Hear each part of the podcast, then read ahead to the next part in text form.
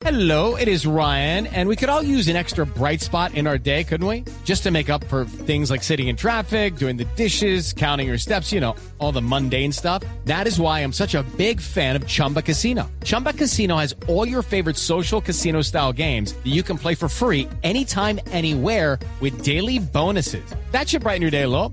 Actually, a lot. So sign up now at chumbacasino.com. That's chumbacasino.com. No purchase necessary. BGW. Void were prohibited by law. See terms and conditions. 18 plus. Bueno, la platica, la platica que nos hace falta, que nos gusta, que no puede volverse el centro de nuestra vida, pero que es parte muy importante de nuestra vida, eh, todo en su justa dimensión. Así que, pues hoy en nuestro tema, pues bueno, la gente rica, ¿cuáles son los hábitos que tienen los ricos? Eh, ¿Qué es lo que hacen o qué es lo que no hacen? Así que hay muchos estudios e investigaciones sobre personas que iniciaron sin absolutamente nada, que no se ganaron la lotería y ni herencia ni nada por el estilo y hoy son millonarios. Don Jairo Forero, que es entrenador financiero, personal y familiar y amigo de esta casa. Buenos días. Ah, muy buenos días, María Clara. Qué gusto estar acá. Y qué bueno que me dijiste entrenador y no coach, ¿no? Ahora que estamos no. hablando del tema de coach. Claro, ¿verdad? claro. Entrenador. Sí, ese es un ese es un tema debatible, ¿no? Sí, sí, sí. Pero bueno, en todo esto de los de los eh, ricos, ¿qué es ser rico, Jairo? Sí, creo que ese es un buen punto de, de partida, María Clara, de todos nuestros oyentes, porque tenemos un concepto errado de riqueza. Resulta que la riqueza no se mide por el dinero. Ajá. La riqueza, la verdadera, se mide por tiempo. El tiempo es lo que determina si una persona es rica. Por Sí. ejemplo, personas que tienen la posibilidad de almorzar, de tomarse un café tranquilo, ¿cierto? Sí, De poder llegar y disfrutar la vida. Allí es donde se mide la riqueza. No en cuánto dinero tienes, sino en cuánto tiempo te queda para que puedas disfrutar de la vida.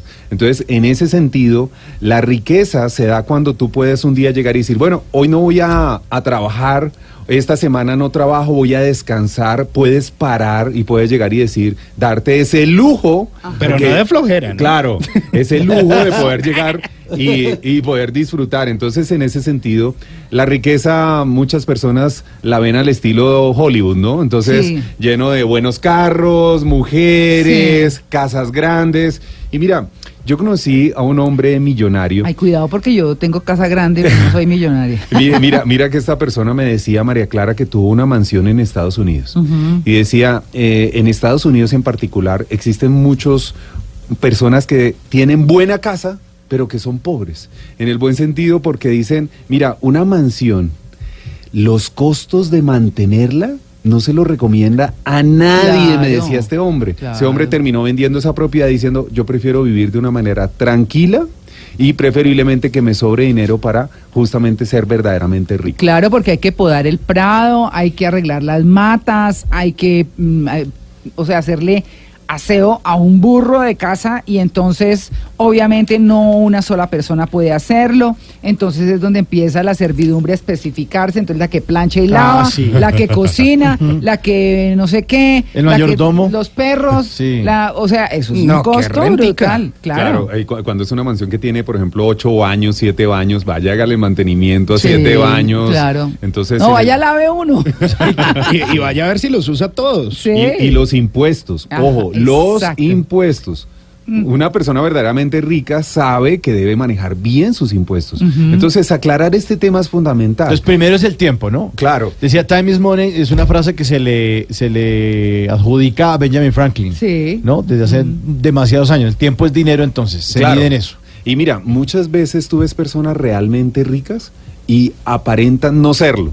Tú dices, oiga, pero esa persona no aparenta ser rica, porque no tiene que demostrarlo. Hablábamos ahora extra micrófonos justamente de ello, que cuando tú lo eres no tienes que estar demostrándoselo a nadie, aparentar, ¿cierto? Que eso es justamente una de las señales de personas que no son ricas, se ven como ricas, pero no lo son. Entonces, la verdadera riqueza no es realmente por lo que tú ves, la ropa que te colocas, tu vehículo, tu casa, sino tus estados financieros que dicen que tienes activos que te producen dinero aunque tú no estés trabajando. Es que estamos en una sociedad de mucha apariencia y uno como a quién le tiene que aparentar. Ah, pero es que uno se mete en esa película, María Clara, y, y ahí nos metemos todos, además. en ¿no? algún momento de la vida En nos algún metimos. momento ahí nos sí, metemos. señor. Sí. Sí, sí, señor. sin duda. Y mire, y a propósito de lo que estamos hablando, circulando una de las imágenes más virales que se comparte en redes sociales. Es una imagen eh, del dueño de Facebook, Sí. Mark Zuckerberg, y del dueño de Microsoft,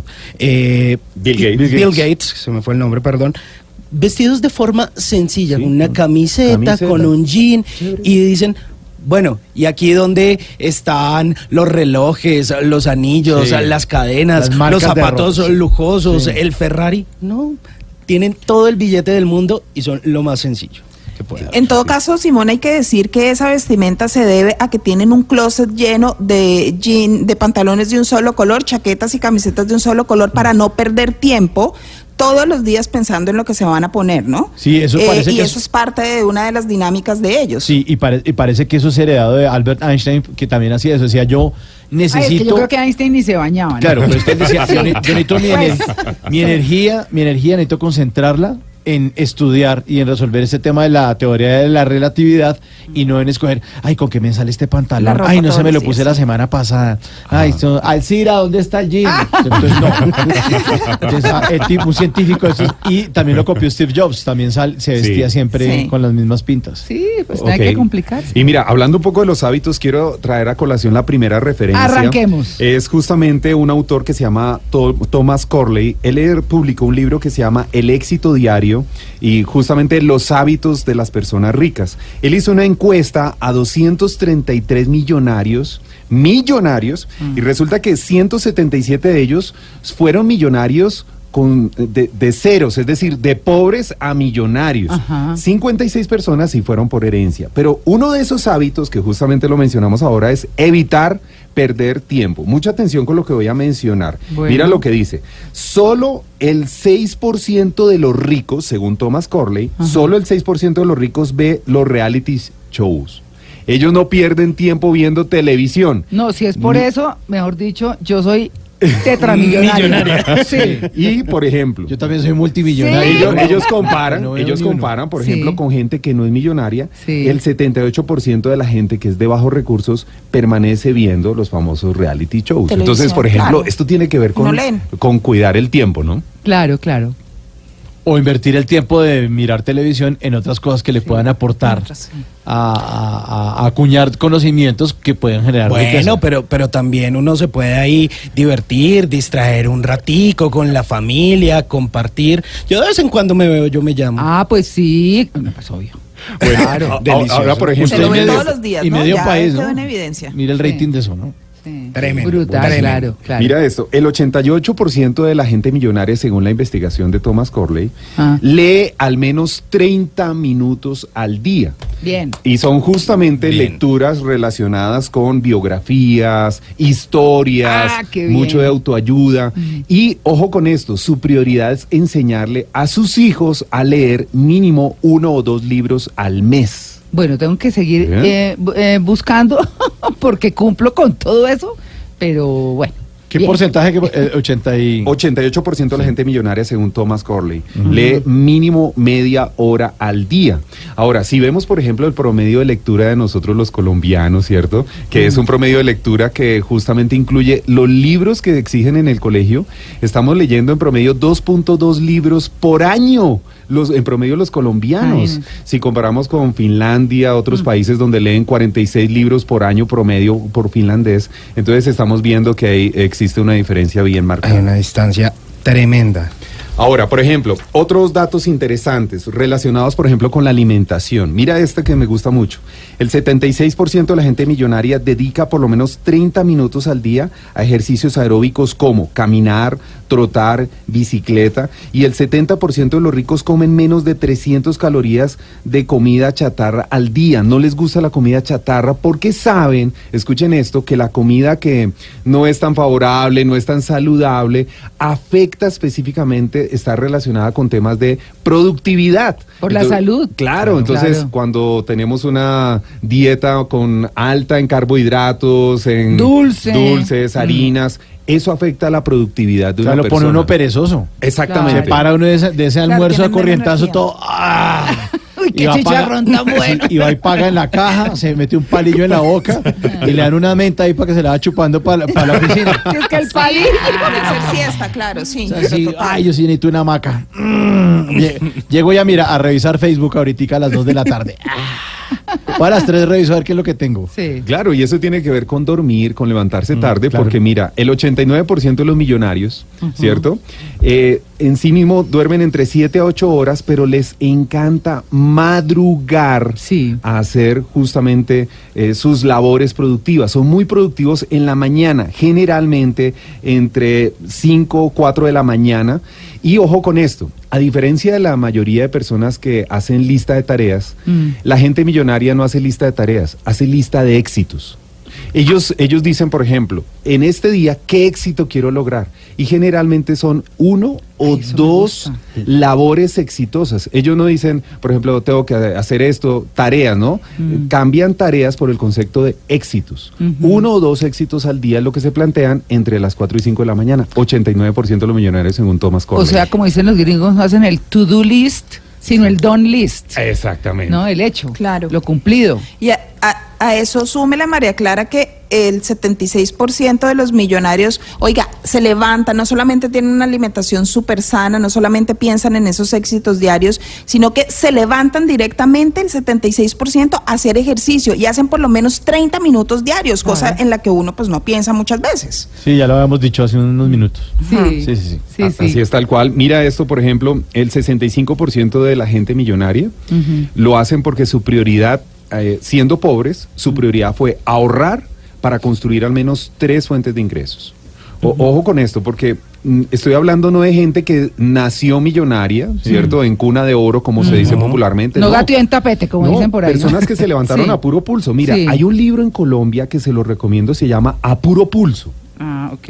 Ese libro cuenta la historia de nueve colombianos, porque a veces hablamos, no, que Estados Unidos, Europa, hablemos de gente colombiana. Sí. Mira, dentro de ellos, personas que decidieron trabajar 14 a 17 horas, hablemos por ejemplo el dueño de Arturo Calle, que inició con 8 metros cuadrados vendiendo ropa en el centro de la ciudad y hoy es propietario de más de 100 mil metros cuadrados en centros comerciales. Y ese hombre dice, ¿usted quiere construir riqueza? No se fije en los ingresos, fíjese en los gastos, En los egresos, cómo claro. gastas. La Sí. riqueza no está en los ingresos, está en los gastos. Sí, si Y uno a mira, veces gasta unas Y pendejadas, compra fíjese, unas bobadas. Pues eh, mm, voy a involucrar un poco un tema personal acá. Mi esposo es experto en compras y él dice, las Wow. empresas se fijan en entrenar a, la- a las- eh, los equipos de venta para que venda, venda, venda, venda y no se fijan en las compras que es donde está realmente la utilidad de la empresa. Claro. Eso se lo he aprendido yo a él, por ejemplo. Sí, saber comprar, saber hacer mercado, por Sí, ejemplo. claro. Saber comprar carro,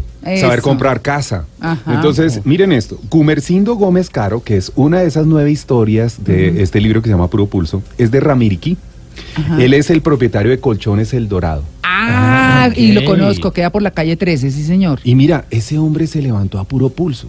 Aquí uno ve historias, por ejemplo, esta compañía Vogue, eh, la persona que fundó Vogue, los primeros esmaltes los hacía en una olla en la casa. Sí. Entonces, no estamos hablando de gente que nació millonaria, Sí. sino noten ustedes, su prioridad es ahorrar. Mm. Hábito clave de una persona que es realmente rica, cuando recibe dinero, en promedio ahorra, invierte el 15% de sus ingresos. Esto es un dato clave. Y gasta el resto.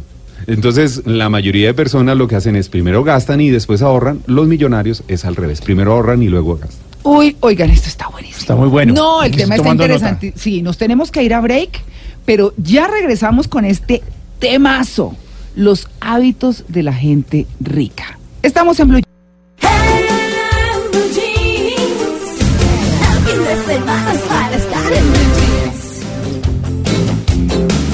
Bueno, estamos hablando hoy con Jairo Forero, entrenador financiero personal y familiar, de este tema que ha resultado tan interesante, que es el de los hábitos de los ricos. ¿Cierto? Correcto. Ya dijimos que era ser rico y ser rico no es solamente tener plata, está más allá de tener dinero, Correcto. según entendí, ¿verdad? Así es. Es eh, tener realmente unos hábitos saludables, es cuidarse. Pero hábitos saludables no estoy hablando solamente de comida y, y, y deporte y dormir, eso es parte de. También hay que ahorrar, también hay que pensar en qué se va a gastar. Bueno, en fin, hay tantas cosas con que seguimos, Jairo. Mira, importante comprender qué es primero, la riqueza o los hábitos. Los hábitos. Los hábitos. Exactamente, entonces ahí es donde debemos comenzar. ¿Cuántas personas han ganado la lotería? Por ejemplo. Muchas, sí. Y cuando pasan los años, son personas que pierden todo el dinero porque lo tuvieron, pero no tenían el hábito para administrar y multiplicar ese dinero. Entonces, en ese sentido, nuestros oyentes dirán, bueno, ¿yo cuándo voy a ser rico? ¿Yo cuándo voy a tener un nivel de riqueza de ese estilo? Puedes comenzar por los hábitos, leer 30 minutos al día, alimentarte bien, madrugar. Entonces, justamente esto es lo bonito de este tema particular que estamos viendo. Ahora, quiero traer a colación uno de mis favoritos, se llama El Millonario de al lado. Es un libro. Es un libro escrito por Thomas Stanley y William Danko. Fue publicado en 1996, pero me gusta porque no es un libro de carácter motivacional, sino es fruto de una investigación concienzuda de varios años de más de mil millonarios que justamente revelan unos hábitos maravillosos y quiero mencionar algunos de ellos. Ah. Uno de ellos dice, estos millonarios, el 97% son propietarios de su casa. 97% son propietarios de su casa, pero estoy hablando de 1996, la casa promedio de esta investigación resulta que es de 320 mil dólares. No son los millones de dólares, de- sí. 320 mil dólares. Que son las casas eh, clase media en Estados Unidos, por ejemplo. Correcto, mira, Sí. analizamos por ejemplo uno de los hombres más ricos eh, del planeta Tierra que justamente eh, tiene acciones. Eh, justamente él vive en la misma casa donde hizo su primera inversión de acciones en Coca-Cola a los 12 años. Y, y justamente eso tiene que ver porque no se mide por la casa. Escucha esto. Somos inversores fanáticos, dice este libro. Todos los años invertimos un promedio de casi el 20% de los ingresos realizados. Entonces, mira lo que dice. Eh, la mayoría invertimos por lo menos un 15%, aproximadamente el 79% tenemos una cuenta de firma bursátil, pero tomamos nuestras propias decisiones en cuanto a las inversiones. ¿Qué significa eso? El hábito no es gastar al final, sino ahorrar e invertir al comienzo. Uno debe entender que no es cuánto gana. Mucha gente dice, no, es que yo me gano 10 millones de pesos al mes. No, no, no, no me diga cuánto gana al mes, dígame cuánto ahorra y cuánto invierte al mes. Porque si te ganas 10 millones y te gastas 10 millones, Sí, nada. O se gasta 15. exactamente. Sí. Sí, porque el resto lo deben tarjetas de crédito. Sí, exacto. Entonces, un buen hábito es siempre que me llegue dinero a mis manos, a mi cuenta de ahorros, a donde sea, siempre debo ahorrar, invertir. Poquito o mucho, es que el asunto no es la cantidad, sino el hábito que sea siempre que uno recibe dinero. Entonces, este libro revela justamente ello. Muy oh, chéverísimo. Jairo, Ah. María Clara, a mí me gustaría preguntarle a Jairo ahora que habla de inversión. Uno escucha gente que, por ejemplo, eh, co- conozco una persona que tiene una cadena muy grande de restaurantes y yo le digo, bueno, inicia con uno, pero ¿cómo hace con el resto? Y dice, yo no tengo plata, yo juego con la plata de los bancos, pero ¿es sano eso para poder crear y hacer riqueza o no es tan sano, Jairo? Mira, este libro, por ejemplo, revela en el capítulo de deudas específicamente, dice el 85% de los encuestados, si tú quieres realmente ser rico, debes mantener controladas tus deudas. Y si te vas a endeudar, que sea deuda productiva, es decir, deuda para algo que te va a producir. Te endeudas para un apartamento, para un negocio que te va a producir y con ese dinero pagas la deuda. Entonces, ellos no se endeudan para gastar, no se endeudan para viajar, sino únicamente para invertir. Ahora, mira este dato im- importantísimo. Hay una tabla en la página 140 de este libro, El Millonario al lado, donde se revela qué tipos de carros compran los millonarios y si los compran nuevos o usados. Y nos llevamos una sorpresa. El 23.5 compran a- a auto nuevo, pero el 22.8 compran vehículos que son de un año de uso. Con poquitos Con kilómetros. poquitos kilómetros, poquitas millas. Que todavía huele a nuevo. Exactamente. Sí, sí. Y, y hay una historia muy bonita acá de un hombre que lo toman justamente la encuesta en un concesionario, va a comprar un Rolls Royce, y entonces resulta que el Rolls Royce es usado. Sí. Y entonces el, el, el- el- el encuestador, ¿cierto? Ah. Llega y le pregunta y le dice, oiga, usted tiene la fortuna para comprarse este concesionario, ¿por qué se va a comprar usted un vehículo usado? Mm. Y le dice el hombre millonario, le dice, mire, ¿usted ve ese Rolls Royce que está allá? Es cero kilómetros. Mm. Este que voy a comprar tiene apenas un año de uso, con una pequeña diferencia, vale 20 mil dólares menos. Menos. Entonces, este vehículo es casi nuevo, me presta el servicio que yo quiero que es transporte, es una buena marca, tiene garantía, pero esos 20 mil dólares que no voy a pagar por el precio de nuevo, los voy a ahorrar y los voy a invertir en un nuevo negocio. Entonces, noten ustedes la mentalidad justamente de una persona verdaderamente rica. Qué chévere. Eh, eh, por ejemplo, el tema de- del manejo de las tarjetas. Eh, yo después de una experiencia personal, yo uso la tarjeta y la dejo en blanco. Sí, yo también trato de O sea, resetearla. una sí. cuota. Uy. Entonces, Una cuota. la gente se sorprende cuando usted hace una compra importante, eh, porque usted dice, bueno, tengo esta, me va a entrar esta plata, no sé qué, tanto, nada, bueno, hace sus- sus- su cuadre. Y eh, listo, me va a comprar esto porque me va a entrar esta plata, pues fijo, seguro, ¿cierto? Porque es de un contrato o alguna cosa. Sí. Entonces me antes esta plata, pago esto de una. Entonces uno dice, eh, dice, ¿cuántas cuotas? Una. Una. Y lo miran a uno como un extraterrestre. ¿No? Y yo me siento feliz. Sí, muy me bien. siento feliz. Yo digo, qué chévere. Llega la plata, pago, tarjeta en blanco. Muy bien. Perfecto, ¿no? Eso es que, pero eso es después del aprendizaje, ¿no? Ok. Eso sí. Ahora, María Clara, hay un día feliz, ¿no? Hay un día feliz con El de la última cuota. ah, no. No, ¿De no, qué? Mira, tú tomas tu, tu informe o tu extracto de tarjeta de crédito y busca algo que se llama fecha de corte. Ah, Todos sí. los extractos tienen. Entonces, Sí. si tu fecha de corte es del día 9, por ejemplo, ¿qué significa? Tu día feliz es el día 10. Entonces, haces tu compras el día 10, porque tu fecha de corte es el 9, un día después de la fecha de corte, y compras lo que tú quieras, pero a una sola cuota. ¿Qué significa? Puedes pagar en 45 días, mes y medio, cero interés. Entonces, en ese sentido, un día después de la fecha de corte, un mes y medio, cero interés. Si lo haces a una cuota. Claro. Entonces claro. uno se espera hasta ese día y va y saca la tarjeta y tin. Ah, Claro. pues yo lo tenía como que eran 30 días y por eso lo, lo hacía así. Pero igual, pues, bueno, de 30 a 45, no sé, pero, pero se paga y listo. Mira, ya. yo conocí una persona que justamente eh, salió de una situación financiera muy difícil con dos tarjetas de crédito. ¿Y él cómo hizo? Montó un negocio de droguería, no tenía el capital, pero tenía tarjetas de crédito. Entonces él lo que hacía era sacar avances, el día feliz, ya saben, un día después de la fecha de corte, compraba la mercancía y tenía un mes y medio para venderla, la vendía, sacaba la ganancia, no pagaba interés y de esa manera se apalancó. Hoy actualmente es dueño de varias droguerías. No, vea usted. Pero es que hay que conocer esos trucos, ¿no? Sí. Hay que Ah, conocer. mira. Sigamos con los hábitos. Mira, este libro, El Millonario al lado, dice que la gente rica, a diferencia de lo que la mayoría de personas piensan que es mujeres, el Ferrari, la piscina, Sí. siempre viven muy por debajo de sus posibilidades. Existe una regla de oro si una persona se quiere hacer rica y es siempre gastar menos de lo que tú ganas. Y la regla dice, ¿quieres gastar más? Pues gana más. Claro. Así Obvio. de sencillo. Sí. Entonces, el asunto es cuando queremos tener un estilo de vida de estrato 7, pero los ingresos son de estrato 3. Sí. Entonces, ahí viene la descompensación. Eso es un hábito muy importante. Ahora, mira, este dice muy importante, sus hijos son preparados para poder administrar la herencia que van a recibir. Eh, esto es fundamental. Uno de los hábitos es llevar a los hijos a fundaciones y practicar generosidad. Ellos dicen que, por ejemplo, cuando un niño nace en cuna de oro, ¿cierto? Es fundamental tener el buen hábito de llevar a los hijos a lugares donde vean necesidad. ¿Para qué? Para que valoren lo que tienen y puedan ser unos buenos sucesores y la fortuna que tanto le costó a los padres no se vaya a desperdiciar en la siguiente generación. Claro, Sí. total.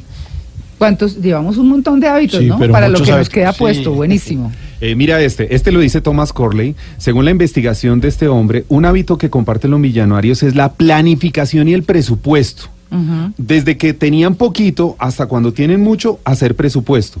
El, el 81% de los millonarios hace presupuesto y planifica muy bien.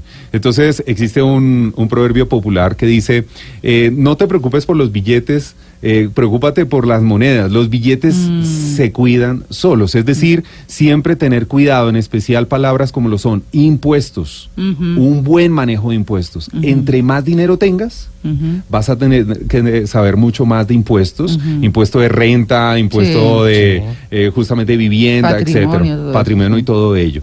Eh, existen otros hábitos muy interesantes. Uno está relacionado con construir relaciones positivas. En pocas palabras, tú quieres ser millonario, tienes que aprender a rodearte de gente exitosa. Yo lo digo de la siguiente manera, existen dos tipos de amigos.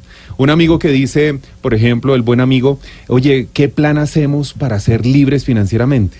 El otro amigo que es diferente dice, oye, ¿qué plan hacemos este fin de semana? es muy, Ah, es muy diferente. muy Entonces, la gente que te rodea influye muchísimo en tu nivel de riqueza. Corley lo dice de la siguiente manera, ser exitoso depende también de las personas con que frecuentemente te asocias.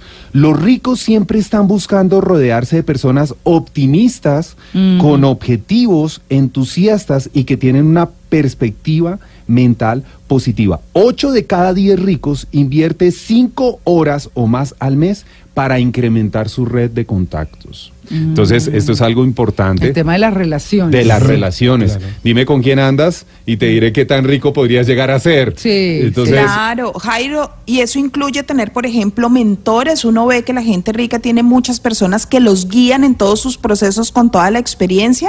Total y absolutamente. Tener un mentor y sobre todo mentores en áreas específicas. Sí. Por ejemplo, tener un buen asesor de impuestos, tener un buen asesor legal. Ojo con esto, legal. Claro. Porque conforme crece tu riqueza, crece algo que se llama la envidia. Sí, total. Entonces, si alguien quiere ser rico, prepárese para tener envidia. Muchos de los que eran amigos tuyos cuando no tenían ni un peso ni un dólar, cuando llegas a tener, se van a volver curiosamente tus enemigos. Eso es algo duro. Claro. Generalmente cuando la gente tiene más dinero tiende a estar un poco más sola. Y además porque si usted se hace rico con una idea, pues ahí van a llegar los copietas de su idea a fusilárselo. Usted tiene que tener un asesor legal para combatir eso o competencia desleal.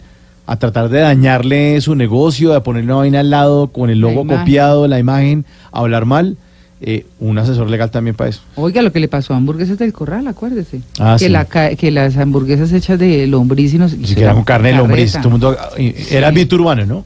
Sí, un mito urbano. Carretazo ahí. Sí, y se, y se tiran las marcas y se tiran un montón de cosas. Y, ah, Eh, mira esto, eh, justamente en Apuro Pulso, el libro que mencioné, Las nuevas historias de colombianos, eh, mm, que se- de pobres salieron eh, muy millonarios. Jesús Guerrero Hernández, yo no sé si ustedes conocen la historia de este hombre fundador Sí. de Servientrega. Sí. señor. Qué rollazo con Mm. el tema. eh, no tenían dinero y eran unidos, Mm. pero tuvieron mucho dinero y justamente se formó un, un problema muy serio a nivel familiar. Mm. Sí. Que llegó un día muy duro para José Guerrero Hernández, que Mm. llegó a hacer entrega a la empresa que fundó y el señor vigilante le dice, usted no eh, está, tiene permitido acceso a esta empresa.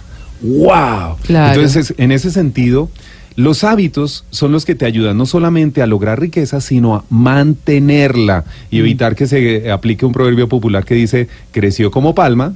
Y cayó como coco". coco, ¿cierto? Sí. Entonces, una cosa es llegar a tener el millón de dólares y otra cosa muy diferente, mantenerlo.